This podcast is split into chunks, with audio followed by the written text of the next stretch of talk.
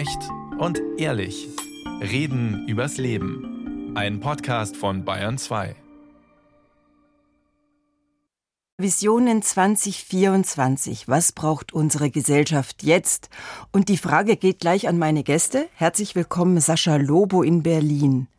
Malen Sie uns doch bitte mal ein Zukunftsbild. Was braucht unsere Gesellschaft jetzt? Ein Bild. Aus meiner Sicht sind da zwei Dinge essentiell. Man kann die beliebig erweitern natürlich, aber die zwei vordringlichsten sind zum einen die intensive Beschäftigung mit dem AfD-Verbot. Ich halte es für essentiell, das voranzutreiben und zumindest sehr stark zu überprüfen, ob das nicht die beste, die klügste äh, und vor allem die demokratieerhaltendste Maßnahme ist gegen Rechtsextremismus einerseits und andererseits auf einer wirtschaftlichen Ebene, die in sozialer Abstreit, eine Investitionsoffensive mit dem Schwerpunkt digitale Technologien, ganz speziell auch künstliche Intelligenz, weitergefasst aber in Richtung Bildung und da speziell Fort- und Weiterbildung.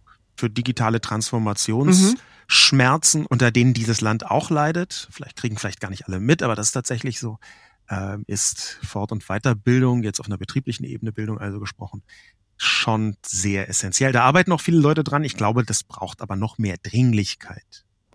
Dankeschön nach Berlin und herzlich willkommen Armin Nassey. Er sitzt mir gegenüber hier in München. Gleiche Bitte an Sie. Malen Sie uns ein Zukunftsbild 2024. Was braucht dieses Land jetzt? Welche Vision haben Sie für 2024? Ja, eine Vision habe ich nicht, aber ich glaube, dass, und das geht ein bisschen auch in die Richtung dessen, was Sascha Lobo gerade gesagt hat, das Gefühl wegzuwischen und irgendwie aktiv wegzuwischen, dass man in der Defensive ist. Ich glaube, dass die entscheidenden Akteure in der Politik, aber auch in anderen Bereichen der Gesellschaft zurzeit in die Defensive geraten sind.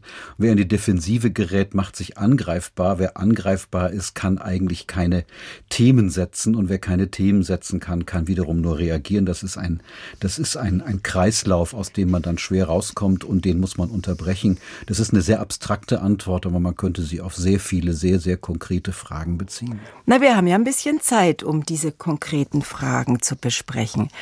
Neujahr ist ja auch immer so eine Möglichkeit, neu und frisch zu denken und nochmal auf die Chancen auch zu schauen. Das will ich gerne mit Ihnen tun, aber natürlich müssen wir vorher auch auf das Jetzt gucken, was jetzt die Situation ist, was jetzt die Herausforderungen sind. Wie würden Sie als Soziologe, und jetzt stelle ich Sie auch mal korrekt vor, Herr Nassei, er ist nämlich Inhaber des Lehrstuhls für allgemeine Soziologie und Gesellschaftstheorie an der LMU und er ist Publizist.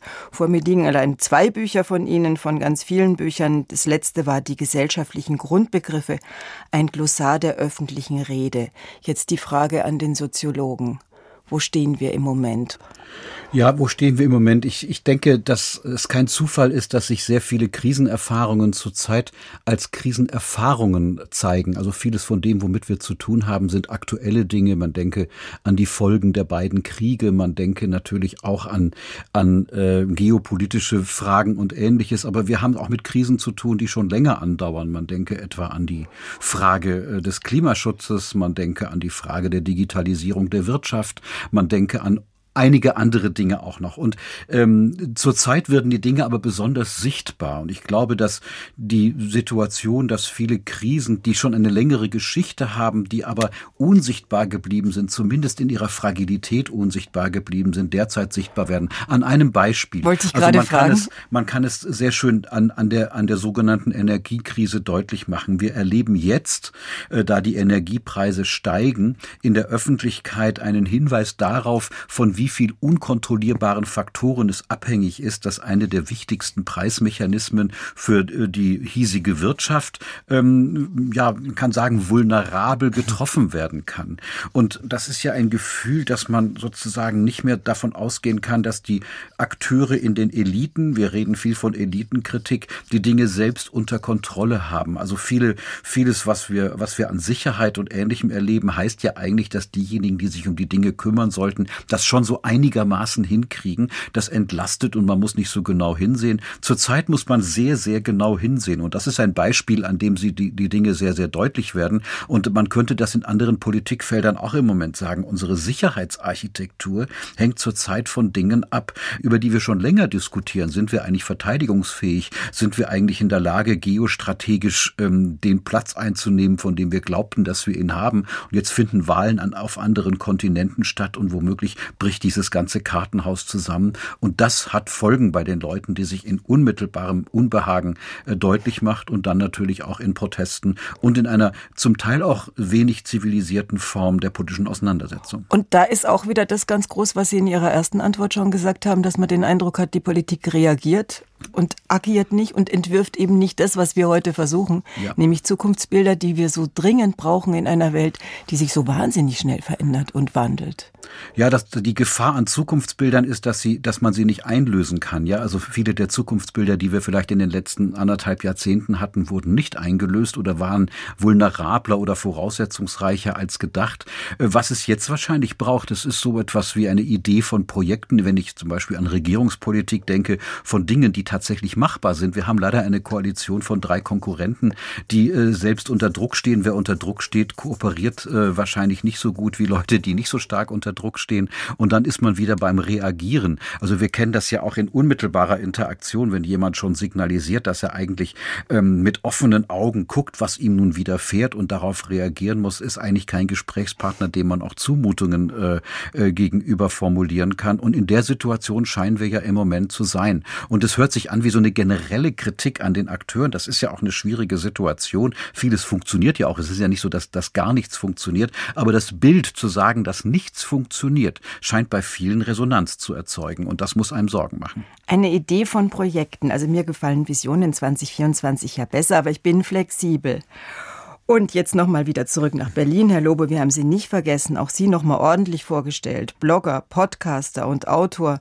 Und das letzte Buch, ist gleich ein, ein Teil der Antwort auf meine vielen Fragen. Die große Vertrauenskrise, ein Bewältigungskompass. Von, ihr, von Ihnen ein, ein, eine kurze Analyse. Wo stehen wir jetzt? AfD-Verbot als eins der Zukunftsbilder, haben Sie schon gesagt? Richtig. Wenn ich das jetzt kurz nochmal auf das Buch beziehen sollte, die große Vertrauenskrise, dann würde ich sagen, in fast alle großen Krisen und vor allem deren Wahrnehmung spielt mit hinein, dass aus meiner Sicht wir Vertrauen im 21. Jahrhundert anders herstellen und auch anders herstellen müssen, als das im 20. Jahrhundert der Fall gewesen ist. Mhm. Das heißt, dass wir, ähm, wenn wir Vertrauen, um jetzt mit Luhmann um die Ecke zu kommen, wenn wir schon im soziologischen, äh, ja doch manchmal ein Unsere wenig Hörerinnen Wasser sind nicht alle Soziologen und Soziologen Psychologin? Oh, das habe ich vergessen, aber tatsächlich ähm, gibt es ja da die äh, Reduktion der Komplexität, also mhm. Komplexitätsreduktion ähm, auch als wichtige Aufgabe von Vertrauen, dass ich in bestimmten Bereichen also zwar immer wieder mir selber sage, Vertrauen ist gut, Kontrolle ist besser, aber ich kann halt nicht alles kontrollieren, also muss ich vertrauen, das macht auch mein Leben einfacher. Und da haben wir ein erodierendes Vertrauen, das wir beobachten können, zum Beispiel was Institutionen angeht, was Medien, gerade was große Leitmedien angeht, aber eben auch was andere Teile der Gesellschaft angeht. Das kann man in manchen Bereichen sehr gut messen. In Deutschland wird das nicht so intensiv getan, aber was so, so sehr schlechte oder schwierige Formen der Polarisierung angeht, gibt es eine Maßzahl, die ich da sehr interessant finde, in den Vereinigten Staaten. Wie sehr sind Menschen bereit, eine Person als Partner oder Partnerin zu nehmen, die der anderen politischen Ausrichtung angehört, also Demokraten und Republikaner. Und diese Zahl, die war schon mal deutlich über 50 Prozent, die gesagt haben, ja, gar kein Problem. Auf beiden Seiten übrigens, die ist auf einem absoluten Mindestmaß. Wir reden hier von ähm, einem äh, einstelligen Prozentbereich, wo inzwischen nur noch die Bereitschaft da ist, jedenfalls in manchen Umfragen, jemanden als Partner oder Partnerin zu akzeptieren aus dem in Anführungszeichen anderen Lager. Was heißt das Was fürs Vertrauen? Das bedeutet, dass wir noch nicht genau wissen, wie wir den Zustand eines gesellschaftlichen Vertrauens wiederherstellen können. Ich habe das öffentliches Vertrauen äh, genannt, was so ein bisschen ein Begriff ist, den ich äh, etwas gedehnt habe. Den gibt es natürlich schon, aber den habe ich etwas gedehnt, um dann einen größeren Überbegriff zu haben. Ähm, und wir wissen noch nicht, wie wir ein öffentliches Vertrauen herstellen können in Zeiten von Social Media, in Zeiten von derart vielen, auch teilweise gleichzeitigen Krisen ähm, und in Zeiten eines so schnellen Wandels, vor allem durch Digitalisierung und Globalisierung. Und das müssen wir dringend herausfinden. Sie sprechen in Ihrem Buch auch von alten und neuen Vertrauen. Können Sie das kurz beschreiben? Und Herr Nassei guckt auch schon so, als würde er direkt auf Sie reagieren wollen. Alles andere hätte mich quasi beleidigt, wenn ich darauf reagieren hätte wollen. Aber äh, tatsächlich ist das alte Vertrauen eines, das sehr viel institutioneller funktioniert hat. Da wo man gesagt hat, ja, das ist eine Institution, der vertraue ich, dass man sehr viel auch durch Raten, Vermuten oder Ignorieren an Vertrauen dazu gewinnen konnte. Und ein Beispiel, an dem man diesen Unterschied zwischen alten und neuen besonders deutlich sieht, ist ähm, das Transparenzdiktat, dass inzwischen die Erwartung der Öffentlichkeit da ist, dass gefälligst alle Informationen zu einem bestimmten Vorgang, demokratischer oder wirtschaftlicher Natur, dass die gefälligst nachvollziehbar sind. Am besten digital, am besten mit einem Klick und immer genau dann, wenn ich das haben möchte. Und alles andere weckt Misstrauen. Ja, und das war nicht immer so. Es gab Zeiten, da haben die Leute gar nicht den Wunsch gehabt, alles so genau zu wissen. Äh, jedenfalls nicht in der Breite. Das mhm. Einzelne gab, mhm. war vollkommen klar. Ja, aber mein Beispiel dafür waren die ähm, Verhandlungen 2012, was den TTIP. Äh, Genau, was TTIP anging, will sagen, also das transatlantische Freihandelsabkommen ähm, und alle Handelsabkommen bis zu diesem Zeitpunkt sind immer hinter verschlossenen Türen ausgehandelt worden. Was vollkommen klar ist, weil Verhandlungen vertragen nicht besonders viel Transparenz. Ja, man muss mal ein bisschen hin und her und taktieren.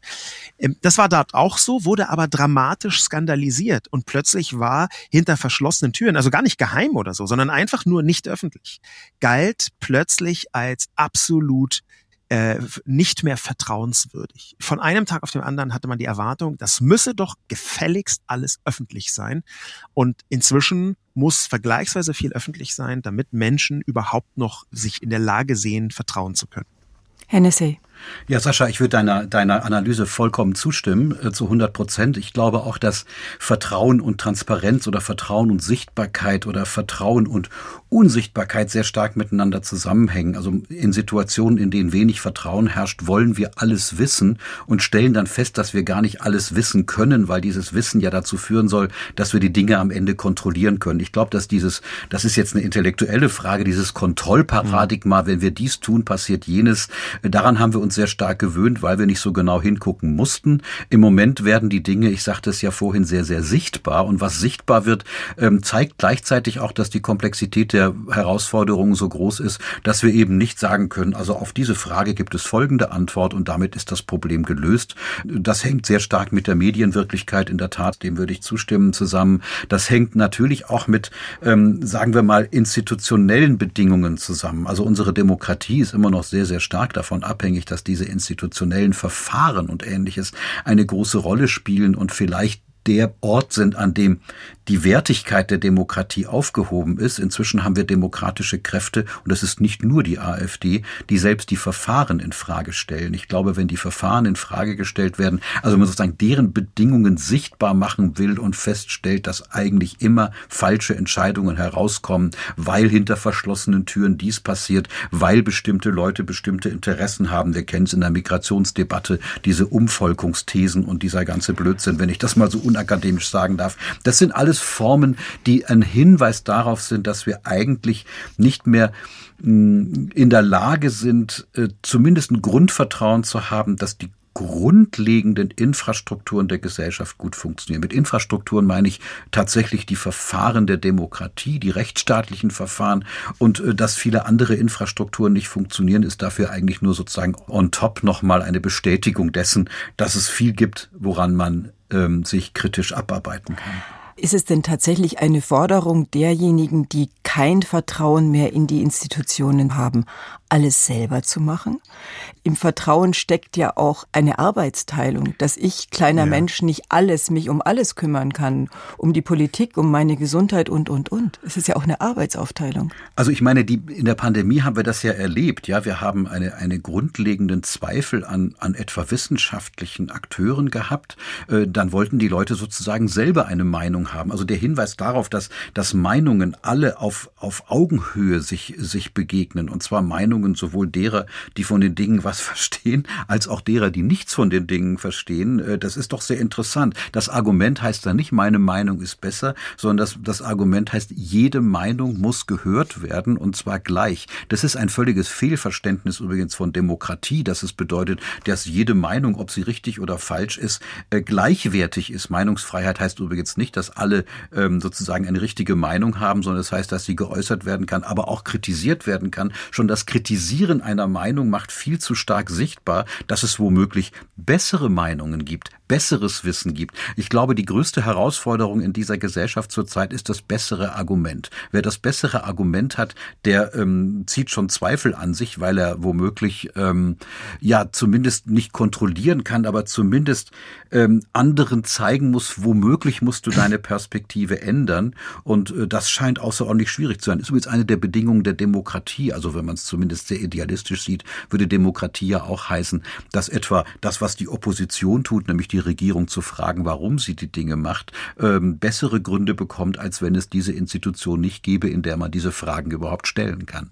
Aushandelsprozesse 2024, Herr Lobo. Ja, das ist jetzt eine sehr, sehr große Frage. Also wir haben hm. ja bisher schon auch nicht kleine Fragen gehabt, aber es ist eine sehr, sehr große Frage, weil man ja die Gesellschaft insgesamt, ich bin hier ganz eng angeschmiert an äh, das Buch von Armin Nasehi, weil man die Gesellschaft insgesamt, der Begriff kommt darin ja auch vor, als Aushandlungsprozess Basis oder Fundament betrachten könnte. Armin, ähm, äh, korrigier mich jederzeit, wenn das völlig in die falsche Richtung geht. Das Kapitel über Gesellschaft in Armin Naisehis Buch, wo steht Gesellschaftskritik, ist das ein Pleonasmus? Ja? Da heißt das konkret, sind wir eigentlich mit der Gesellschaft nicht in einer Form von ständigem Kritisieren, von ständigem Aufeinander Bezug nehmen, von ständiger eben Aushandlung in Richtung einer zumindest vermeintlich besseren Welt. Und da würde ich sagen, auf der einen Seite stimmt das definitiv. Und auf der anderen Seite haben wir durch soziale Medien, das hat Armin eben angedeutet, haben wir durch soziale Medien eine Unwucht in dem, was an Argumenten eine gewisse Lautstärke und damit irgendwann auch eine Unignorierbarkeit mitbringt. Ein Aushandlungsprozess, der kann eigentlich nur dann sinnvoll sein, wenn zumindest das Verhältnis von sinnhaften Äußerungen im allerweitest gedachten Sinn sinnhafte Äußerungen ähm, zu totalem Quark oder Irrwitz äh, nicht ein bestimmtes Maß überschreitet. Und da, glaube ich, sind wir leider noch nicht. Ein Teil des Populismus, der erklärt sich so, dass Leute, ich zitiere mal hier die junge Alternative, die tatsächlich gesagt hat, auch irrsinnige Meinungen haben ein Recht angehört zu werden.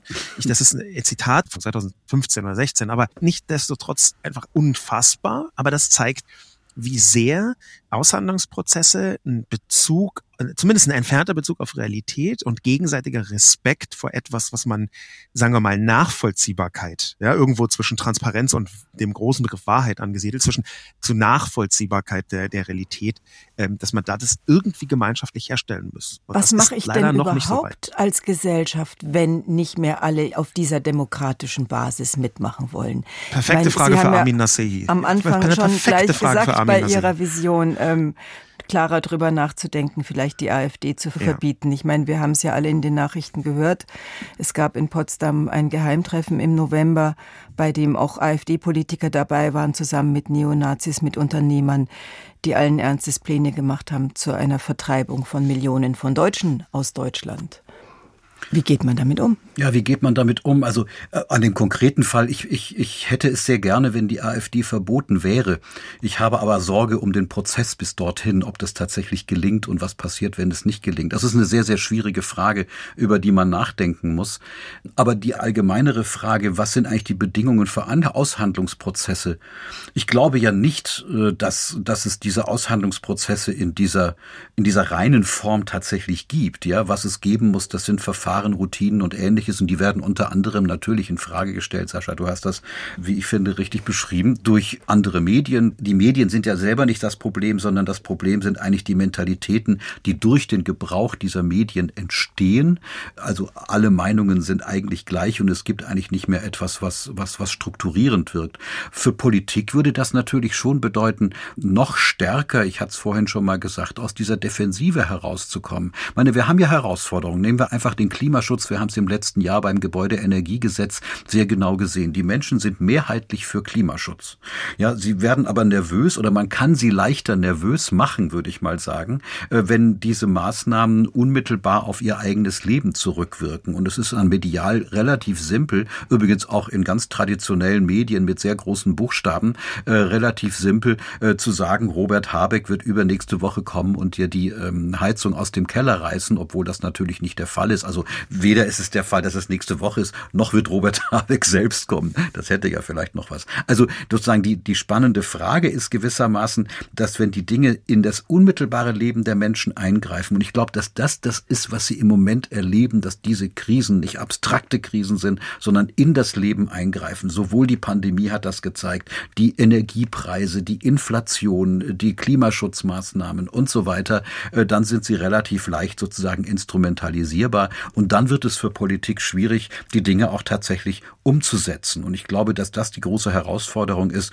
Und deshalb muss man dem, ich darf das nochmal wiederholen, aktiver begegnen. Also man würde sich Politik wünschen, die sagt, Leute, was ist möglich? Wo sind die Herausforderungen? Das Ganze wird Kosten produzieren. Also, ich meine, wenn man sich darum herumstiehlt und sagt, ja, ja, wir machen daraus jetzt ein großes Wachstumsprogramm und dann wird das mit dem Klimawandel schon, äh, das ist viel zu einfach gedacht. Also ich denke mal, wir müssten zumindest kontrafaktisch, also ähm, vielleicht auch gegen jede Evidenz davon ausgehen, dass die Menschen zumindest verstehen, was man ihnen sagt. Und dann muss man auch sagen, die Dinge werden tatsächlich schwierig sein und diese Schwierigkeit muss man tatsächlich gemeinsam in Anspruch nehmen. Ich rede jetzt mal politisch und gar nicht wissenschaftlich. Ja? Und ich glaube, dass politische Semantiken genau das brauchen. Die sozialen Medien sind Formen, in denen wir andere Kommunikationsformen einüben. Es gibt auch ein Leben außerhalb und das muss man vielleicht viel, viel stärker nochmal sehen, dass man, dass man dort Kommunikationsformen braucht, die die Defensive einfach nicht aushalten. Die Frage an Herrn Lobo, was gerade Herr Nassei beschrieben hat, wäre das eine Möglichkeit, neues Vertrauen wiederzugewinnen? Durch Erklären, durch Aufklären, durch Informieren? Auch die, die geforderte Transparenz wäre damit erfüllt? Also das ist eine äh, notwendige, aber nicht hinreichende Bedingung, würde mhm. ich sagen. Ja, also natürlich sind wir insgesamt als Gesellschaft, jetzt speziell als politische Gesellschaft, wenn man das in Richtung einer Demokratie, einer liberalen Demokratie äh, betrachtet, sind wir geradezu verpflichtet, in der Öffentlichkeit ständig zu erklären und auch ständig neu zu erklären. Wir haben einen Wandel, der so schnell ist, so intensiv und so sehr gefühlt über Nacht das Leben der Menschen äh, verändern kann, dass wir geradezu eine Erklärungspflicht haben in ganz, ganz vielen Bereichen. Das reicht aber leider überhaupt nicht. Die Erklärung ist das Fundament, auf dem ganz viel stattfinden kann, aber da kommen Dinge hinzu. Zum Beispiel, dass diese Erklärung, wenn wir von Transparenz sprechen, auch einer gewissen Nachvollziehbarkeit äh, unterliegt, ähm, dass wir gleichzeitig auch die Sprecher- und Sprecherinnenposition mit berücksichtigen. Ja, also wer der Absender ist, wer die Quelle ist. Ja, oder? absolut. Wir mhm. haben durch die sozialen Medien eine radikale Subjektivierung in den Köpfen der Menschen. Ja, durch soziale Medien, weil dort Personen groß sind und in den allermeisten Fällen größer als äh, Medien und größer als Institutionen. Ja, soziale Medien sind personengetrieben. Dadurch haben wir im Rest der Medienlandschaft eine Verengung manchmal auf Köpfe manche Medien machen die stärker mit, andere weniger stark, aber es ist schon so, dass hier sehr symbolisch ähm, durch Köpfe in Medien Wirksamkeit in der Öffentlichkeit erzielt wird. Und ich denke, den Kopf von Sascha Lobo kennt auch jeder mit einer prägnanten Frisur. Absolut, genau darauf wollte ich hinaus, auf meine, auf meine Weltberühmtheit äh, unter deutschen Journalisten. Nee, aber der Punkt ist halt schon, ich glaube, dass sich die Öffentlichkeit verändert hat und dass Erklärung allein nicht mehr ausreicht, sondern, sondern? dass wir uns ganz genau anschauen müssen, was muss zu der Erklärung dazukommen, um Vertrauen zurückgewinnen zu können. Ja, und das ist leider non-trivial, ja, weil gerade verlorenes Vertrauen, siehe Pandemie, sich nur sehr, sehr schwer wieder aufbauen lässt. Also dieses radikale Misstrauen, ähm, das nutzt sich irgendwann leicht ab. Ja, dann das fokussiert sich dann so auf ein, zwei, drei Personen oder Institutionen und dann geht es im Rest dann doch irgendwie wieder, weil radikales Misstrauen lässt sich sehr schwer aufrechterhalten. Das, das schafft ein ganz geringer Prozentsatz der Bevölkerung eine bestimmte Zeit lang, aber dann halt irgendwann auch nicht mehr. Aber so dieses grundsätzliche Misstrauen, was leider auch auf einem Höchstwert ist, was zum Beispiel die Zukunftsfähigkeit der Bundesregierung angeht oder die Zukunft insgesamt, das Zukunftsvertrauen. Ja, das war immer wieder auf einem Tiefstand in den letzten zwei, drei Jahren.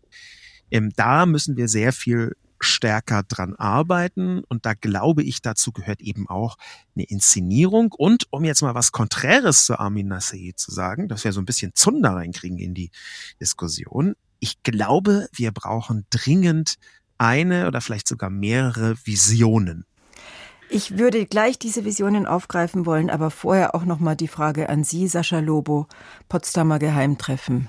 Ihre Einschätzung und auch die es Frage, was können wir tun? Nicht überrascht. Es hat mich nicht überrascht. Wir hören von äh, radikalen Kräften in der AfD, die in der Mehrheit sind aus meiner Sicht, ähm, extremistischen Kräften, hören wir seit Jahren sehr, sehr viel, was in genau diese Richtung geht. Ja? In dem Kontext ist übrigens Remigration ein Euphemismus. Mhm. Und ein Kampfbegriff? Das, ist, das, das, ja, das ist ein, ein rechtsextremer Kampfbegriff sogar. Äh, es geht hier um Deportation und ethnische Säuberung. Ja. Irgendwo in diesem Spannungsfeld bewegt sich das. Ja, wir haben dafür Begriffe. Und ich halte es nicht für richtig, wenn man so tut, als sei das halt wie Migration, Remigration. Das ist so eine Kategorie, das kann man mal eben machen. Es geht wirklich um gewalttätige Deportation und ethnische Säuberung. Und das, das muss man im Hinterkopf behalten, um das sinnvoll diskutieren zu können. Jetzt brauche ich für die letzten wenigen Minuten Ihrer beide, und ich sage jetzt Vision bewusst auch nochmal, Ihre Vision. Was können wir als Zivilgesellschaft tun, damit dieses 2024 ein Jahr der Demokratie wird?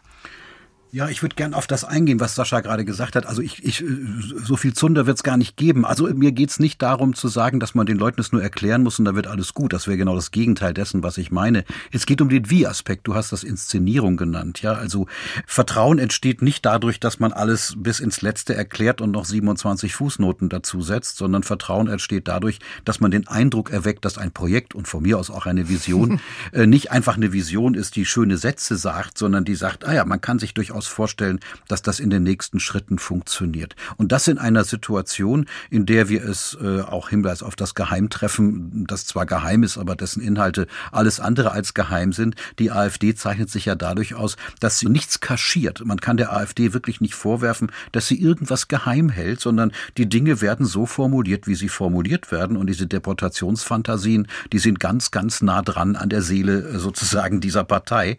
Und dem muss man begegnen. Was ich mir wünsche, wünschen würde als Vision, jetzt mal ganz naiv, das ist, dass in diesem Jahr die demokratischen Parteien, und zwar die Spitzen der demokratischen Parteien, sich zusammentun, und zwar nicht in Harmonie, sondern in der Differenz ihrer unterschiedlichen Konzepte, aber zeigen, dass es ein Jenseits ihrer selbst gibt. Und das sind genau diese sozusagen Politikformen, die mit der Demokratie nichts zu tun haben, die, äh, die gegen die Menschenrechte sind, die gegen die Grundrechte sind und die tatsächlich, äh, Sascha, du hast den Begriff schon verwendet, mit Remigration eigentlich Deportationen und ähnliches meinen. Wenn das nicht der Fall ist, dann wird man diese unterschiedlichen Meinungen, ja, die unterschiedlichen Konzepte, die Pluralität dieser Gesellschaft nicht auf die Verfahren und auf die Demokratie zusammenbringen, äh, wenn man eher am rechten Rand versucht, sozusagen noch da so ein bisschen mitzukommunizieren und zu denken, dass man davon profitieren kann. Ja, also wenn jemand hingeht und sagt, in einer Zeit, in der es die AfD gibt, dass die Grünen der größte politische Feind sind, dann geht es mir jetzt nicht um die Grünen, sondern mir geht es darum, dass das schon kategorisch Tutorial ein Fehler ist, der produziert Vertrauen vielleicht bei denen, die gar kein Vertrauen in diese Strukturen haben.